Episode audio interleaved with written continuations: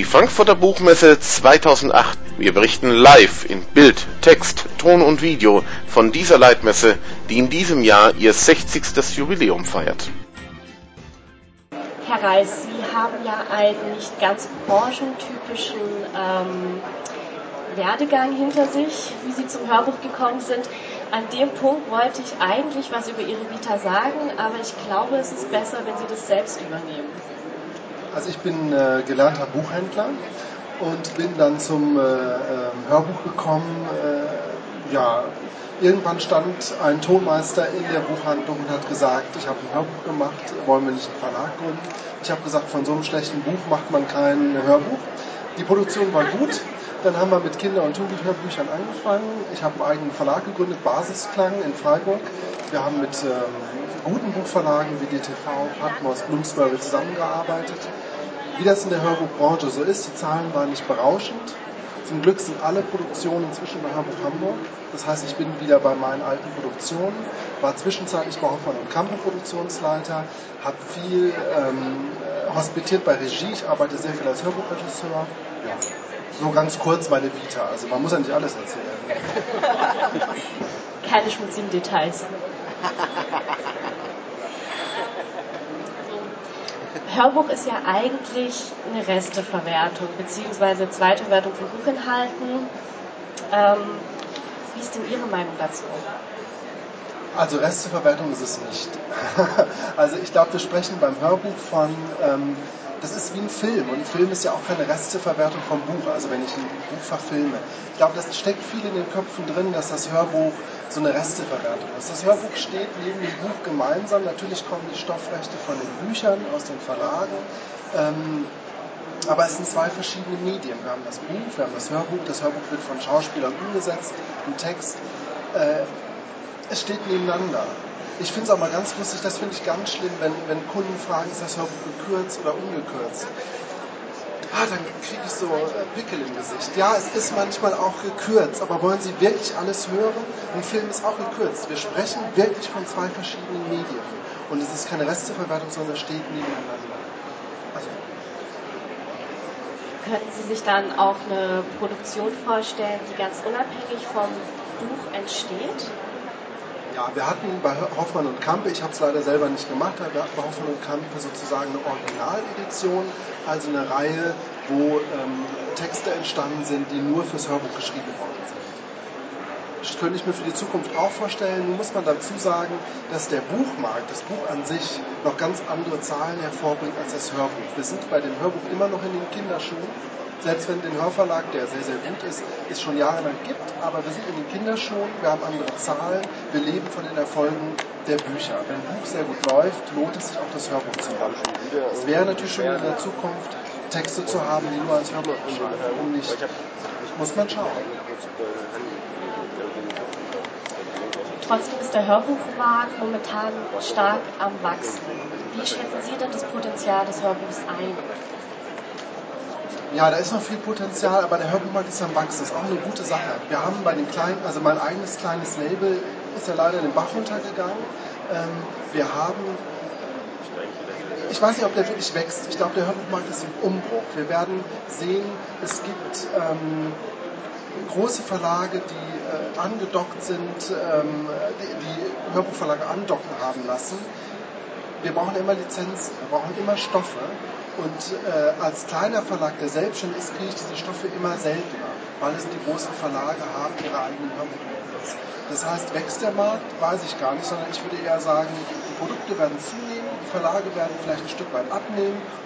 Es wird eine Konzentration geben von ein paar wenigen Verlagen, glaube ich, ist eine Vermutung. Jetzt haben Sie ja sowohl für Kinder- und Jugendliteratur als auch bei Hoffmann und Kappe ähm, für Erwachsene Hörbücher produziert. Ähm, unterscheidet sich das voneinander sehr? Also dass Kinderbuchproduktion, Kinderbuchhörbücher äh, anders produziert, gemacht werden als die für Erwachsene? Ja, ja. Also bei Kinderbüchern hat man mehr Spaß. also machen Sie mal, also das ist eine Lieblingsproduktion von mir, vom Norddeutschen Rundfunk, Schweigeminute von Siegfried Lenz.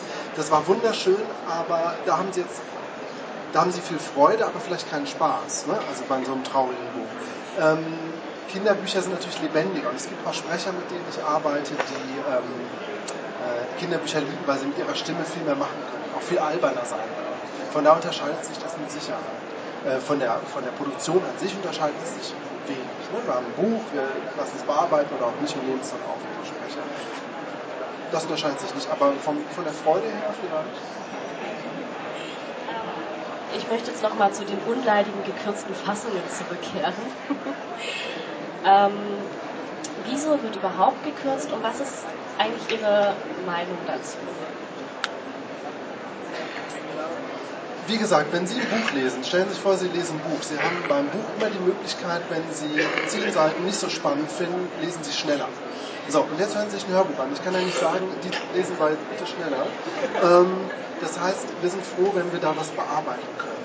Es hat, das, ich bin jetzt sehr ehrlich zu Ihnen, es hat natürlich auch damit zu tun, ähm, wie verkauft sich das und Sie müssen sich vorstellen, die Leute achten auf die Preise. Wenn wir eine 8-CD-Ausgabe machen und verkaufen dieses Hörbuch 2000 Mal, das ist keine Zahl, ne? also wir reden hier wirklich mit kleinen Zahlen, dann rechnet sich das einfach nicht. Und dann muss ich einen 400 Seiten Wälzer einfach kürzen und bearbeiten. Das, es gibt wunderbare Textbearbeiter und die Autoren schreiben ja auch immer so ein paar Seiten zu viel. Ne? Ein guter Lektor, wie sagte Reichanitzky, ein guter Lektor hat das Buch um die Hälfte gekürzt. Das tut manchen Büchern total gut.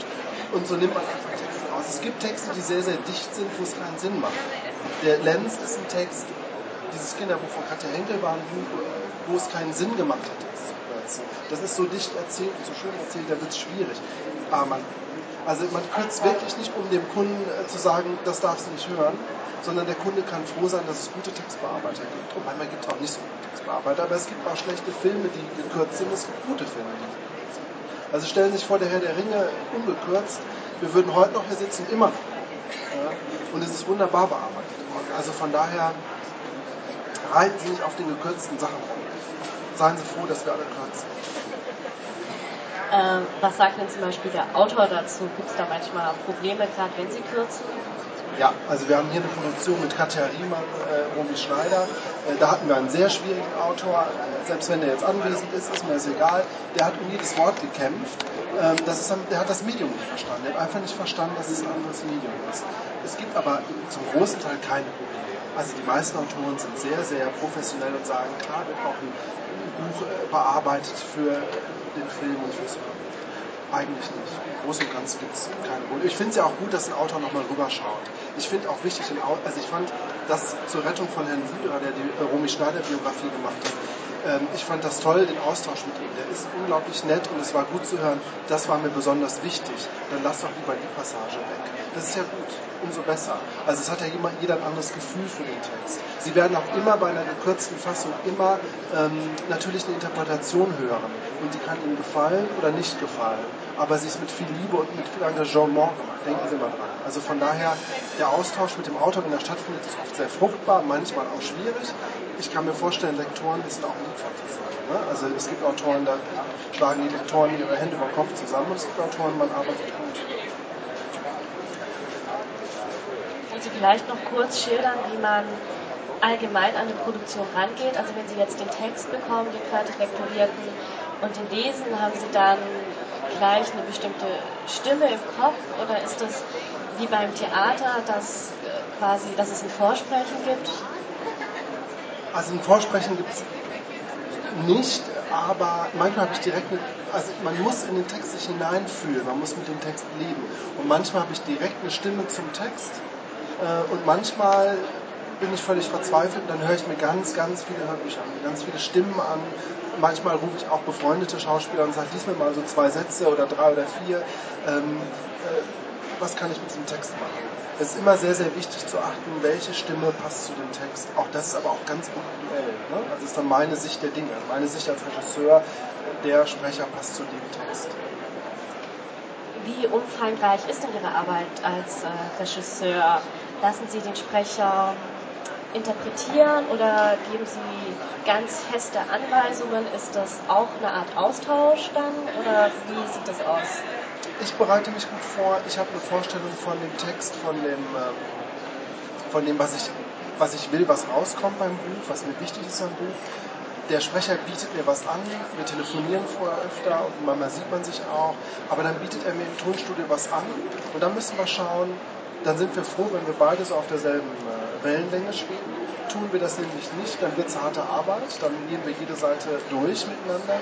Im Großen und Ganzen weiß ich aber oft auch, die wird mir das und das anbieten. Also wenn man länger miteinander arbeitet, weiß man ja auch, welcher Sprecher wie einem den Text anbietet. Zum großen Teil bietet mir der Sprecher erstmal was an. Und dann gucken wir gemeinsam, ob wir eine Ebene finden. Das finden wir vorher oder im Studio und das ist eigentlich immer sehr, sehr. Es gibt keine Produktion, die katastrophal war, das muss ich so sagen. Also das ist mein großes Glück. Es gab immer einen sehr schönen und lebendigen Austausch. Ein Autor hat ja auch sehr konkrete Vorstellungen von seinen Figuren. Wenn sie jetzt schon so weit in der Arbeit fortgeschritten sind, ähm, nimmt der Autor dann immer noch Einfluss? Muss er am Ende die Produktion irgendwie absegnen? Das ist dann meins. Also das möchte ich auch als Regisseur mir bewahren, zu sagen, ähm, das ist meine Interpretation, das ist die Interpretation des Sprechers, äh, das ist dann unseres. Das ist unser Kind. Soweit muss er sein Buch hergeben können. Ob er damit nachher glücklich ist, ist eine große Frage. Ich freue mich, wenn er glücklich ist. Das ist ja schon mal gut. Ähm, wie lang dauert so eine Produktion eigentlich im Schnitt? Wie umfangreich gestaltet sich das? Also die Produktion an sich, jetzt an sich die Produktion im Tonstudio, wenn Sie drei CDs haben, dann mache ich die in zwei Tagen. Ne, das, also dann gehe ich ins Studio und dann mache ich zwei CDs an einem Tag und die eine ich am nächsten Tag, äh, vielleicht auch drei Tage. Das ist jetzt die Produktion an sich. Die Vorbereitung ist natürlich viel länger. Also ich fange irgendwann, der Sprecher bereitet sich ungefähr vier bis sechs Wochen darauf vor. Ich bereite mich auch so lange darauf vor. Dann nehmen Sie Vorlaufzeit. Der Text, wenn der Text noch bearbeitet werden muss, dauert es auch nochmal vier bis fünf Wochen. Also ähm, äh, Sie können davon ausgehen, drei, vier Monate hängen an so einer Produktion. Je nach Aufwand und je nach Größe der Produktion. Aber die Produktion an sich, das ist dann nicht mehr so wild. Jetzt halten Sie ja auch selber Lesungen im E-Werk in Freiburg. Da sind Sie ja dann quasi auf der anderen Seite und empfangen Ihre Regieanweisungen. Wie ist das? Ich finde das schön, ich mache das einmal im Jahr. Äh, immer im Oktober arbeite ich mit äh, Autoren aus aller Welt und äh, gebe ihnen die deutsche Lesestimme äh, vom Literaturhaus in Freiburg. Ähm, es ist gut, weil ich dann merke, wie blöd es manchmal ist, so einen blöden Regisseur da sitzen zu haben, der sagt, nee, du mach das nochmal, das war jetzt nicht so intensiv. Dann weiß ich, äh, ich finde es so intensiv. Das, das ist gut, weil man immer dann beide Sichtweisen hat. Das finde ich, ganz wichtig. Ich würde nie ein Hörbuch lesen. Sie wollen mich alle nicht auf dem Hörbuch hören. Aber ähm, die Sicht zu haben, zu wissen, was ein Sprecher auch leistet, was er tun muss, die finde ich dann sehr wichtig. Das ist eine gute Erfahrung. Dann kann man auch besser mit den Sprechern arbeiten.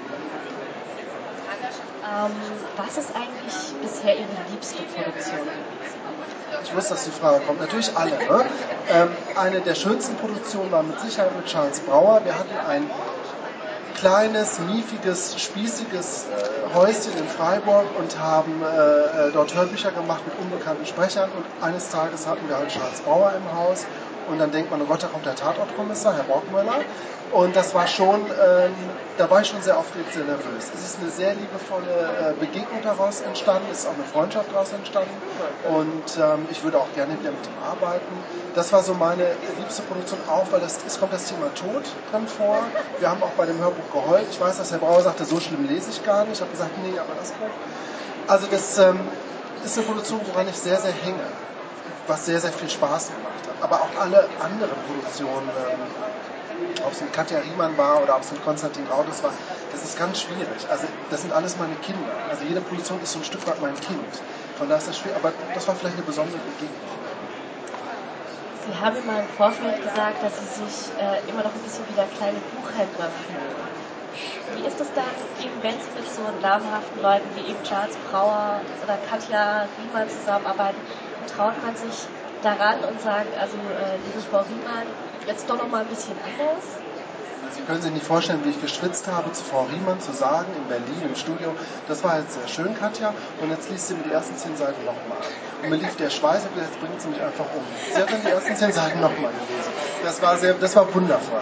Ähm, dass ähm, ich glaube, dass es ganz, ganz wichtig ist, immer auf dem Teppich zu bleiben. Zu wissen, was man kann, was man nicht kann.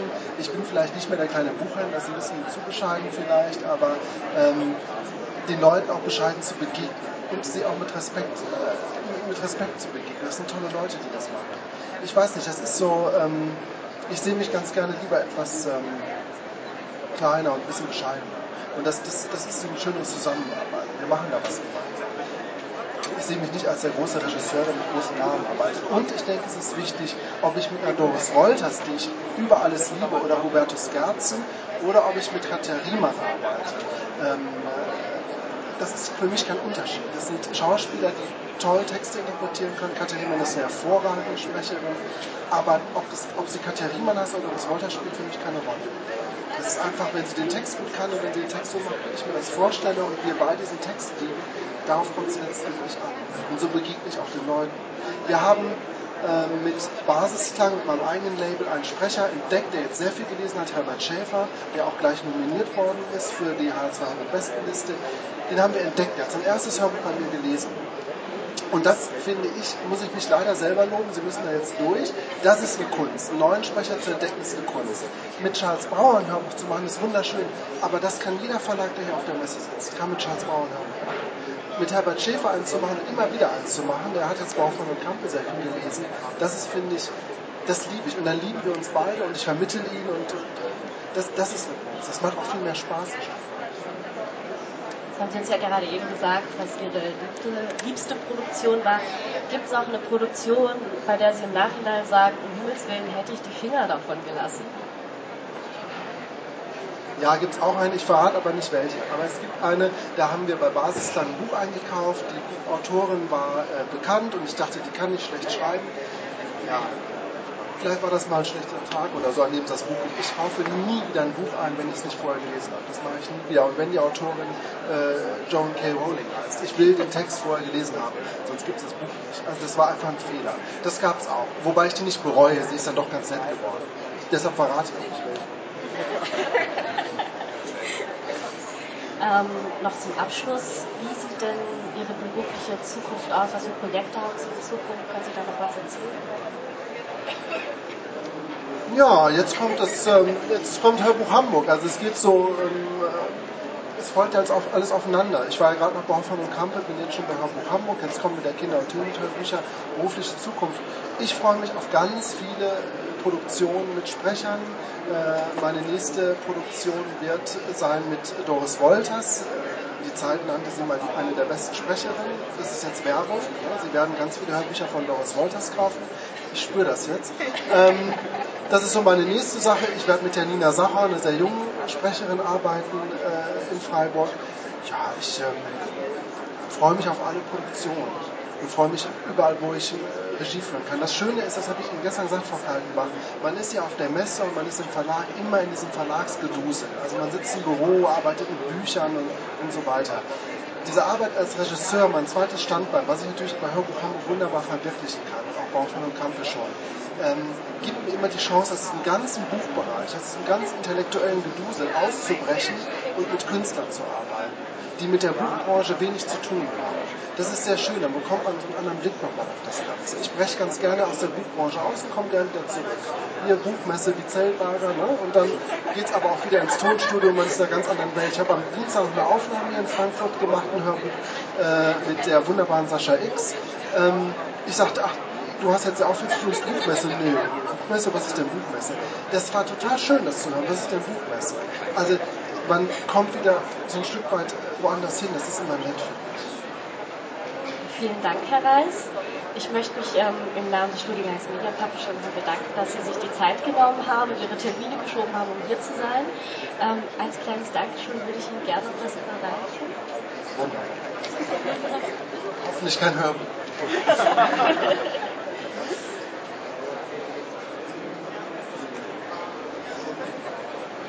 Sie wollen wissen, was es ist, oder? Das ist was zum Naschen. Zum Naschen und Lesen. Vielen Dank, vielen Dank für Ihre Aufmerksamkeit. Alles Gute. Ich möchte mich auch nochmal bedanken für Ihre Aufmerksamkeit.